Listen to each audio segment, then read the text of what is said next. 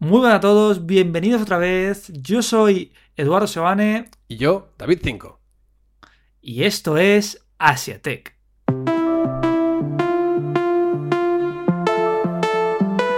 Asiatech, tu podcast de tecnología asiática. Y bienvenidos de nuevo a este podcast que tenemos. Y empezamos directamente con una noticia bien fresquita. Y es cómo han acabado el año pasado los vendedores de móviles aquí en España. Espera, no me lo digas, con mascarilla. Ah, sí, y con gel hidroalcohólico.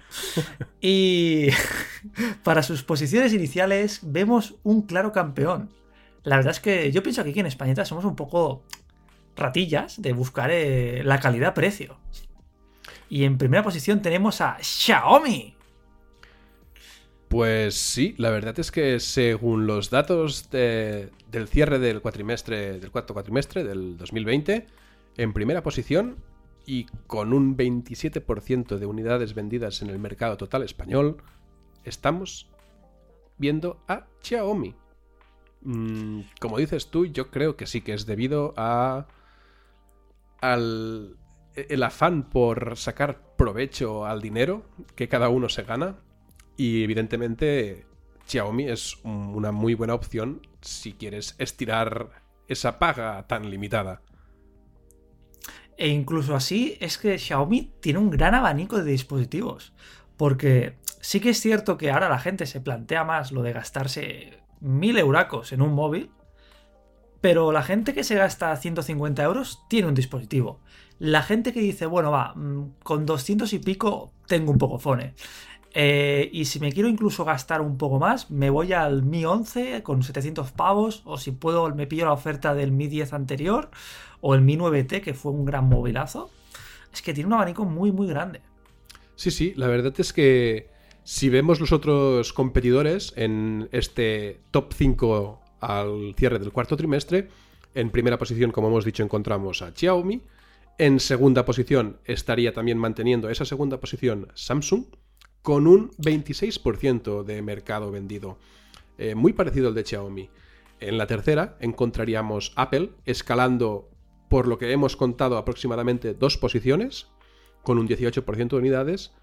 Eh, en la cuarta baja Huawei y en la quinta Oppo, que se queda con un 7% del mercado. No así el crecimiento anual. Aparentemente de los que más crecimiento anual ha tenido, incluso bajando posiciones, sería Oppo, que según los datos que nos indican, habría crecido un 197%. Es que aquí tenemos un montón de información. Primero de todo, pasemos a Samsung. Samsung ha jugado muy bien los últimos años. Samsung en su día era una marca, bueno, era una marca muy reconocida dentro de móviles, el, el mítico S3, que para mí fue un movilazo y lo tuve en mis manos y me lo pasé genial. Pero es que luego Samsung se quedó como esa marca, como el iPhone de Android que le llamaban.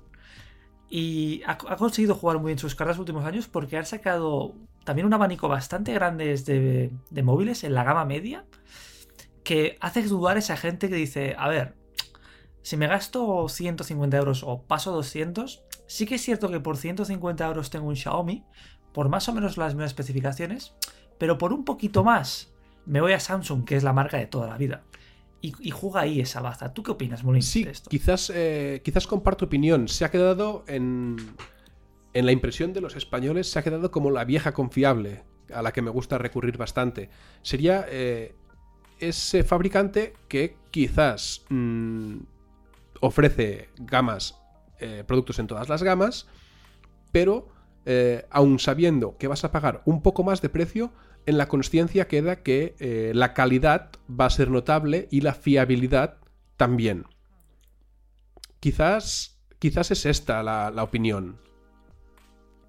Sí, y sobre todo el tema de, de, por ejemplo, que la gente aún lo sigue pensando, pero, ¡ay Dios mío! Si se me rompe el móvil, eh, ¿tendré dónde repararlo de manera fiable y, y no teniendo que ir al paqui de abajo?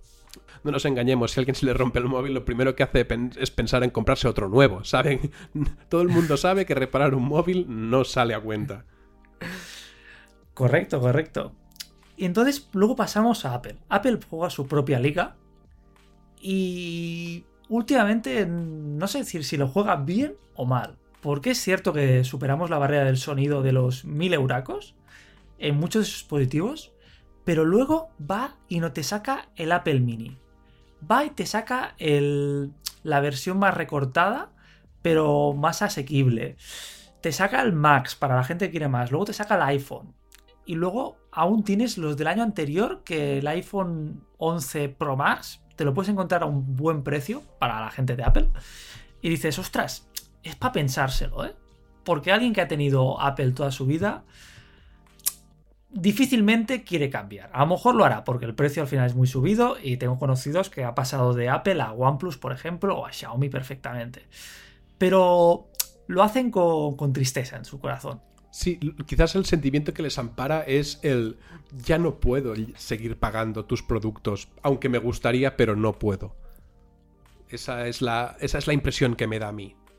Correcto, pero aún así, como ha sacado un poquito más de abanico, como tienes el black market que te da de segunda mano a un precio razonable, pues mira, al final acabas tirando por Apple. Sí, también, también es verdad que quizás esta, estas segundas opciones, o sea, este mercado de segunda mano, no estaría con, no estaría contextualizado dentro de esta, este top 5. En principio son unidades nuevas vendidas. ¿No? Sí, ¿no? Sí, correcto. Es unidades vendidas, pero me refiero, si alguien vende un móvil de segunda mano es porque va a comprar otro de primero. Y si alguien da de segunda mano un iPhone, normalmente es porque se va a comprar otro iPhone. A eso me, me, refiero. Que una cosa provoca a la otra, indirectamente. Sí, sí, sí, que es verdad. Y luego en cuarta posición vemos algo bastante natural, por así decirlo, que es que Huawei baja en picado porque si nos fijamos en, las estadísticas del primer cuadrimestre de 2020, Huawei era la segunda marca que más vendía móviles. Pero, ¿qué ha pasado, Mulins? ¿Nos lo explicas? Eh, no, no tengo datos oficiales, pero mi idea es que antiguamente, si vosotros recordáis, las compañías de teléfonos vendían teléfonos de marca blanca, por así decirlo. Encontrabas pues un Orange Boston o un Movistar eh, Aluma y cosillas de estas. Y de hecho eh, no dejaban de ser otra cosa que Huawei fabricados en la fábrica de Huawei eh, en los que se les cambiaba el nombre del modelo para poderlos vender como marca propia de las teleoperadoras. Entonces, esta práctica, desde unos años hacia aquí, veo que se está dejando de realizar porque la gente eh, prefiere... Bueno, no la verdad es que creo que ya no existe esta práctica, o, tanto por parte de las teleoperadoras como por parte de los usuarios, ya no, no se favorece este sistema. Porque la gente al final acaba comprando un Samsung, un Apple o, o, un no sé por qué fenómeno. Pero a ti te suena, ¿no, Edu, esto? Sí, sí, correcto, me suena, pero yo pensaba que no ibas por ir por aquí, me tienes totalmente descalabrado. Yo pensaba que ibas a decir lo obvio, que es que Huawei ya no tiene los servicios de Google. Y eso afecta notablemente a que la gente la quiera comprar. Bueno, en principio no sé si los recuperó, pero sí que es verdad que les supuso un gran batacazo. Y la mala publicidad que recibió por parte de la prensa de lo que estaba pasando más allá del charco, de lo que el señor Trump había, había vetado, etc., eh, sí que es verdad que también eh, no ayuda a que tus ventas suban en ningún sitio. Yo creo recordar que la semana pasada leí que el, nuevo viejo, por así decirlo, del nuevo presidente de Estados Unidos, no ha quitado el veto a Huawei aún de la lista negra de, que tiene. Así que aún no creo que puedan tener los servicios de Google. Eso sí, por otra parte, Huawei está trabajando en Harmony OS, que es una especie de la. Creo que es la versión open source de Android, y haciéndola a su propio estilo, con su propio Gallery App, y, está, y he visto que está dando mucha publicidad de su propia bueno, eh, tienda de aplicaciones. Vamos a ver cómo le sale la jugada. Por ahora aquí en España, mal. Sí, de momento, viendo datos, eh, la verdad es que es que sí, porque aun siendo en el primer cuatrimestre del 2020 eh, teniendo un 24% del mercado, ya eh, auguraba un 14% de crecimiento negativo. En este caso, había decrecido un 14%. Y evidentemente ahora, al cierre del cuarto cuatrimestre, eh, el, el, crecimiento anual es de un menos 47%. O sea, digamos que mm, no ha parado de caer. Y nada, y con esto nos deja en la última posición Oppo. Pero, ¿qué sabemos de Oppo? Oppo es, una, es realmente el buque insignia del conglomerado de BBK Electronics, que tiene tanto Oppo como OnePlus, como Vivo, como eh, Realme, como Vision y unas cuantas marcas más. Oppo, aquí no, pero en China es de las alta gama de móviles que hay y un movilazo es el Oppo Find X2 Pro, que es, tiene la mejor pantalla para mí, de las mejores pantallas del mercado que he podido llegar a ver. Y cada vez se está haciendo más notar en Europa. Y en España también, porque en España empezamos a ser bastante afines con los móviles chinos. Y si nos compramos un Xiaomi, ¿por qué no investigamos un poco más? Y OnePlus es de las grandes marcas que los la gente que le gusta la tecnología, por así decirlo, se va comprando. Y Oppo es como el hermano mayor de OnePlus. Así que poco a poco va creciendo en este país. Sí, eh, la verdad es que eh, en mi mente de intentar clasificar las cosas, eh, lo clasifico como el que hace cinco años se compraba un Xiaomi porque había visto que era un buen terminal, que tenían buenos precios, se lo hacía importar posiblemente de China ahora, o estos días de a hoy, se compraría un Oppo. Porque sería el resultado a las mismas investigaciones. Un muy buen terminal, con buenos precios, con buenas especificaciones y mm, calidades y peculiaridades que muchos terminales del mercado habitual pues quizás no tienen. Eh, está creando también terminales con, con 5G a bajo coste, al igual que eh, Realm, que al final son del mismo grupo, y podría ser un bombazo en los próximos años, como dices Edu. Pues sí, yo la verdad es que me enamoré de, este, de, esta marca que te dije, la de Oppo Find X2. Yo soy más fan realmente de su, de su hermano menor OnePlus, pero, pero no sé, son este movilazo, son solo 800 pavos ahora mismo en MediaMarkt, que no es una tienda de estas de que buscas la oferta realmente, pero, pero no sé, es una marca muy a tener en cuenta en un futuro. Pues sí, ya te dije que estaba buscando candidato para un sustituto en mi bolsillo y no descarto que podría ser un Oppo. Pues seguiremos en busca de este gran móvil para llevarte. Perfecto. Y pues, hablando de buscar, ¿no estarás buscando tú un medio de transporte pequeño, fácil, compacto, eléctrico y eficaz? Sí, porque mi, patinete Xiaomi está ahora mismo en casa de mis padres y lo he dejado ahí hasta nuevo aviso. Uy, uy, uy, uy. Pues mira, te traigo, te traigo el futuro, yo creo, de los patinetes eléctricos. ¿Qué me dices? Eh, a ver, quizás ahora pensándolo en, pasado o en futuro, mm, no, no es exactamente un sustituto, pero es una marca de bicicletas eléctricas que lo está literalmente petando en China. Ya han llegado hace tiempo aquí en España y la marca es F-Wheel. Tiene unos modelos de bicicletas eléctricas muy pequeñitos, muy compactos, con sus modelos DYU, y eh, principalmente la idea es hacer una bicicleta eléctrica lo suficientemente pequeña para que plegándose lo más mínimo ya sea de tamaño reducido. Estamos hablando de bicicletas que desde la punta de la rueda de adelante hasta la punta de la rueda de atrás, digamos la medida de largo, pueden llegar a hacer metro, metro veinte como mucho son bicicletas habitualmente con capacidad de batería para 25-30 kilómetros.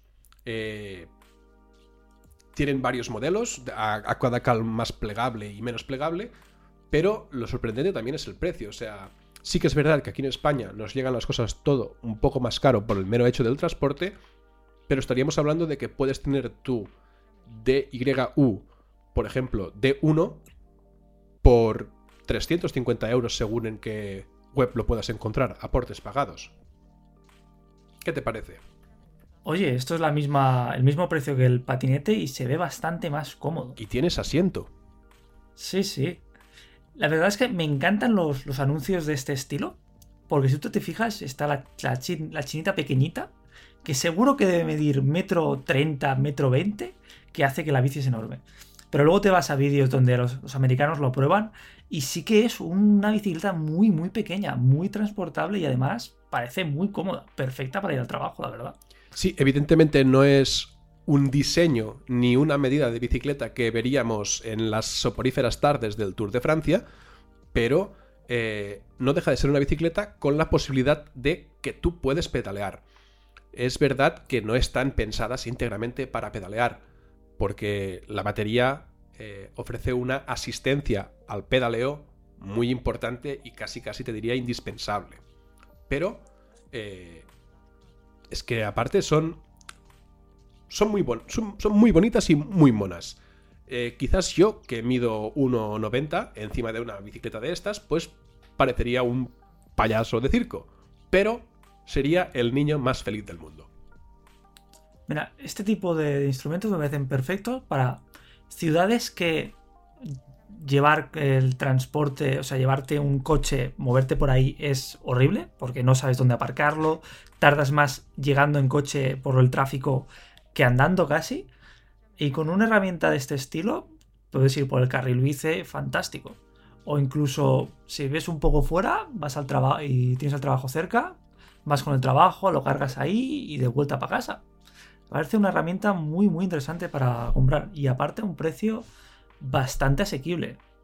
Eh, sí, la verdad es que, como dices tú, es una muy buena herramienta complementaria incluso al transporte público de mediana a larga distancia. Esa persona que vive en una ciudad mm, no forma, que no forma parte del núcleo urbano de una gran capital y tiene que desplazarse, por ejemplo, desde su casa hasta la parada de trenes. Pues usamos la bicicleta esta. Luego, la parada de trenes posiblemente no te deje cerca de tu destino o te deje medianamente lejos de tu próximo transporte, de tu próximo enlace. Pues también usar este tipo de, de dispositivos a batería o asistidos eh, es... Yo creo que es el, el futuro, si no ya el presente. Sí, sí, mm, me parece una opción muy viable y la verdad es que supongo que cada vez veremos más de estos aparatos y es una marca a tener muy en cuenta. Sí. Quizás a lo mejor no me compro un móvil y me compro una bici. Quién sabe, a lo mejor en poco Xiaomi te saca una bici móvil. La- quiero las tres. Quiero todo a la vez, ¿por qué elegir? Eh, y nada, pues creo que te voy a dar la vuelta a todo y pasamos del maravilloso mundo de las bicis a, a la guerra de consolas. Pero no la guerra de consolas que tú te imaginas, Xbox contra PlayStation. No, no, no. Te traigo la guerra de consolas chinas. Ambernic contra Retroid. Y nada, eh, ¿De qué virá todo esto? Te, te debes preguntar. Pues acudimos directamente a la nostalgia. A los recuerdos más pequeños de cuando estabas jugando a tu NES o a tu Super NES. O si eras de Sega, a la consola de turno. Porque esto es Ambernic RG351 y la Retroid Pocket 2. Vale, Empecemos con la de Ambernic. Ambernic había sacado el año pasado las RG350, que eran muy buenas consolas, con eh, un sistema operativo Linux integrado y con unos materiales de construcción bastante buenos. Todos siempre clones de la Odroid Go.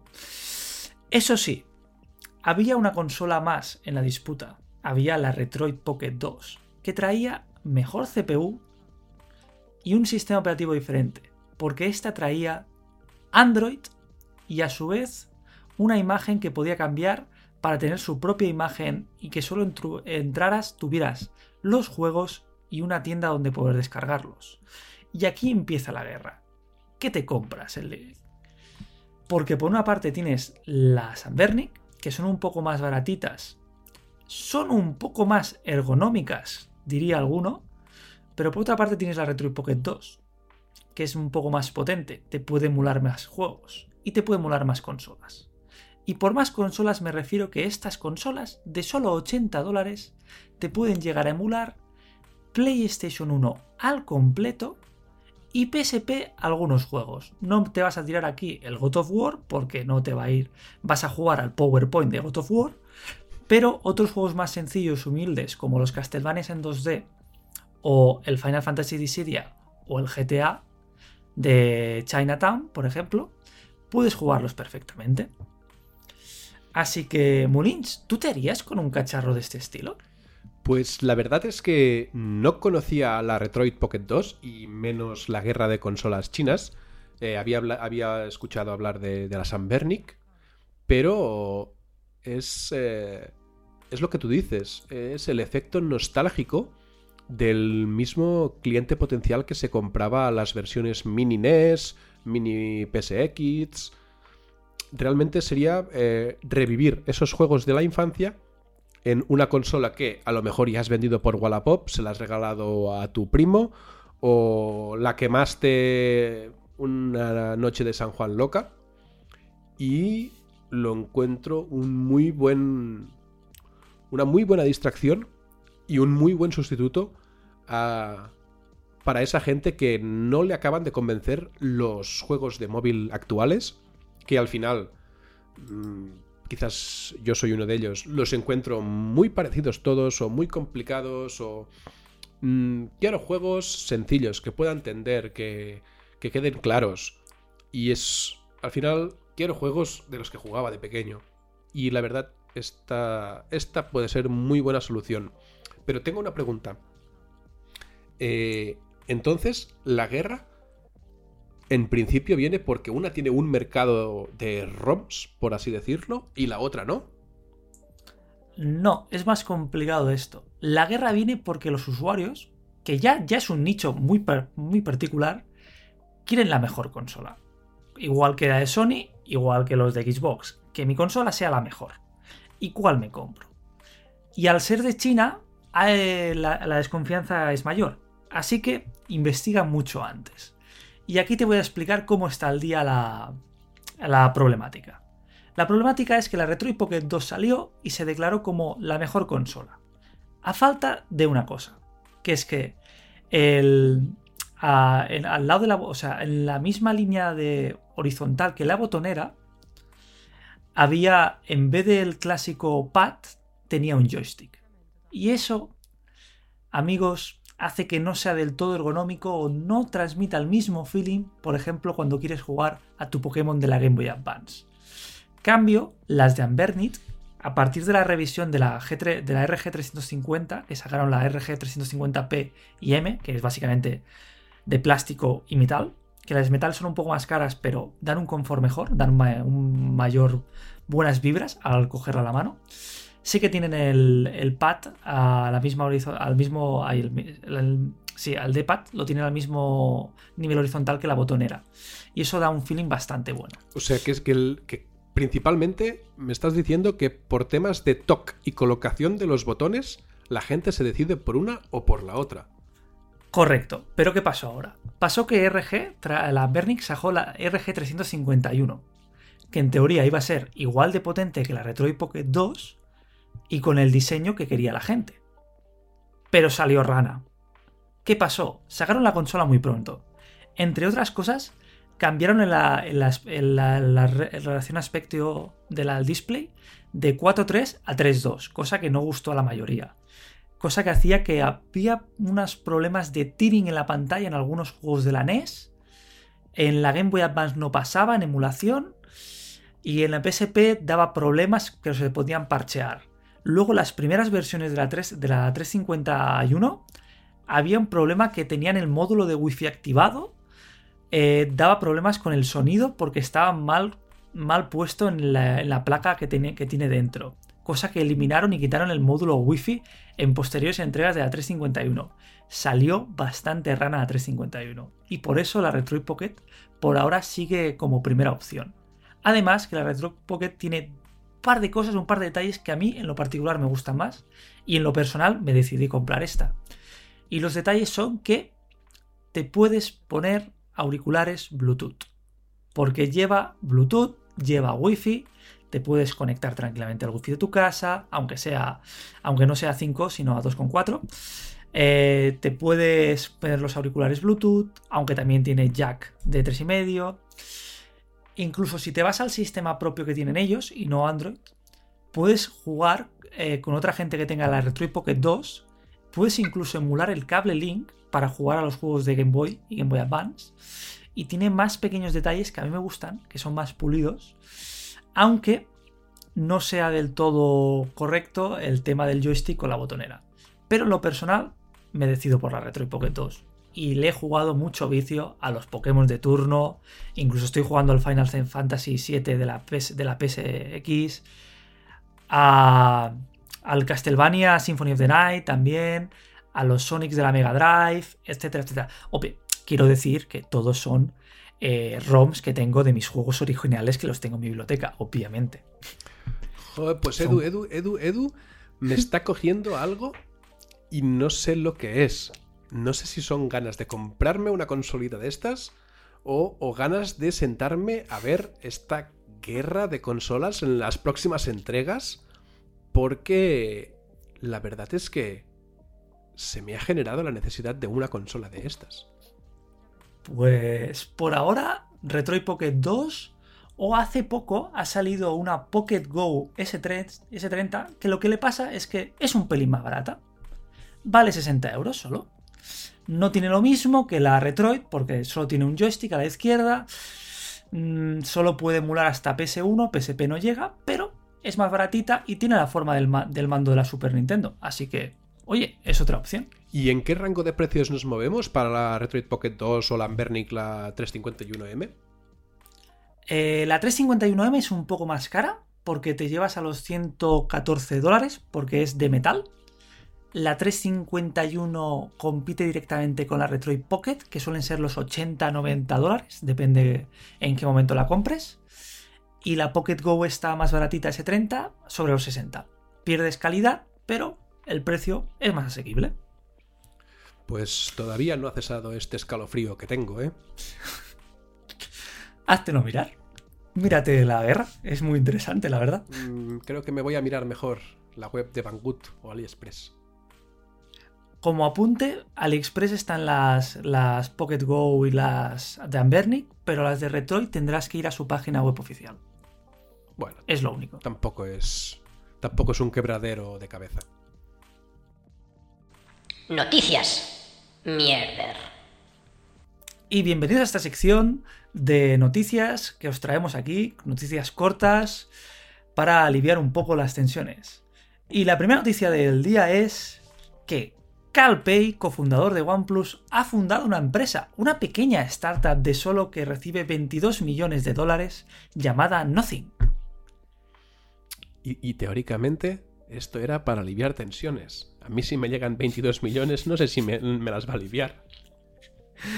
Pues esta pequeña startup, llamarla pequeña es un eufemismo, eh, básicamente se encargará de hacer auriculares inalámbricos. A ver qué nos sorprende el cofundador de OnePlus.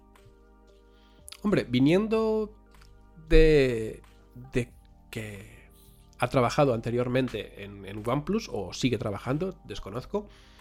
La verdad es que me imagino un diseño innovador y sobre todo alguna peculiaridad en, en funcionamiento o en usabilidad.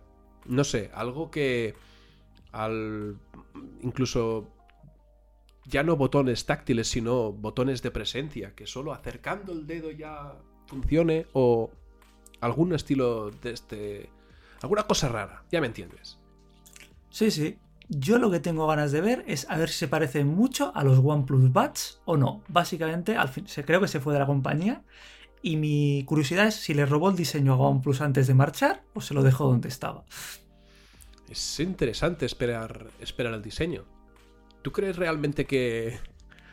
O, o ta- también podría ser que no es que les robara el diseño, es que mm, para diversificar cuentas fiscales eh, ha creado el mismo producto, pero con otra marca nueva.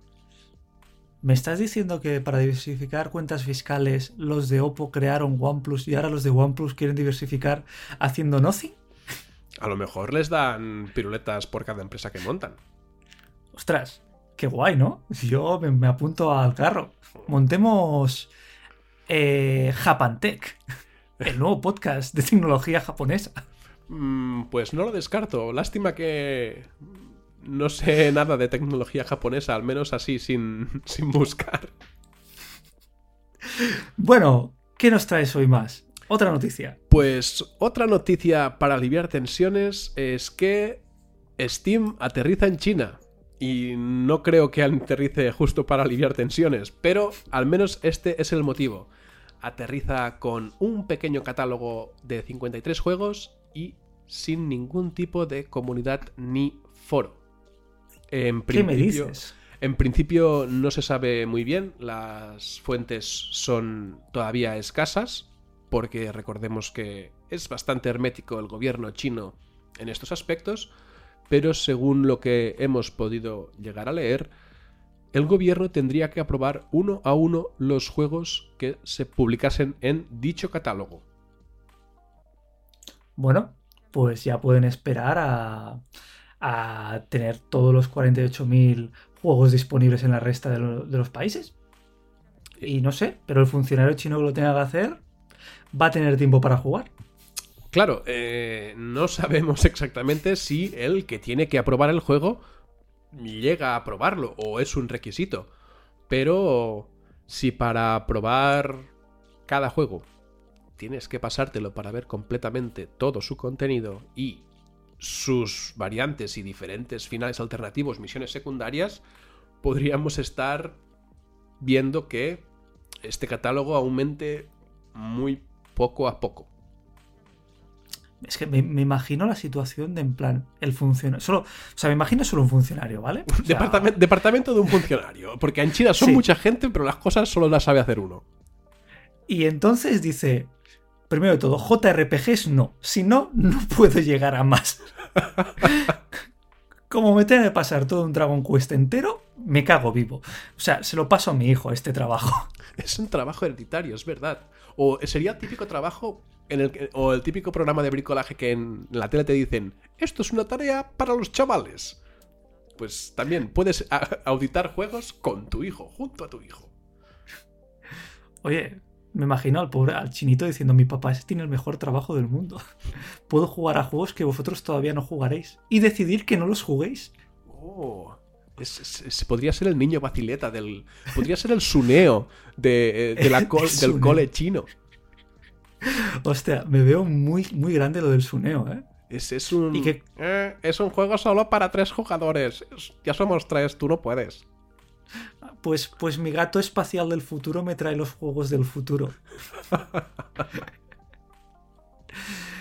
y nada, con eso cerraríamos la tema de hoy. Así que muchas gracias por escucharnos y hasta luego.